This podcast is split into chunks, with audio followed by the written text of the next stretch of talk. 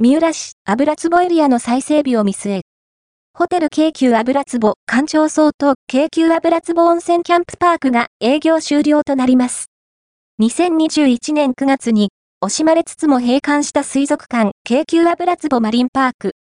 マリンパーク閉館後は京急油壺温泉キャンプパークとして営業しています。しかし、既存建物設備の老朽化や油壺エリアの再整備を見据え、ホテル京急油壺館長層京急油壺温泉キャンプパークの営業を2024年3月15日をもって終了するそうです。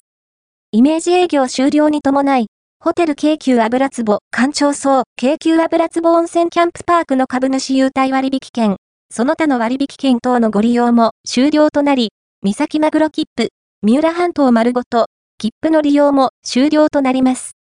また、京急油壺温泉キャンプパークで、毎月開催されている油壺タスワンマールケットも、2024年2月10日と3月2日の残り2回で終了となります。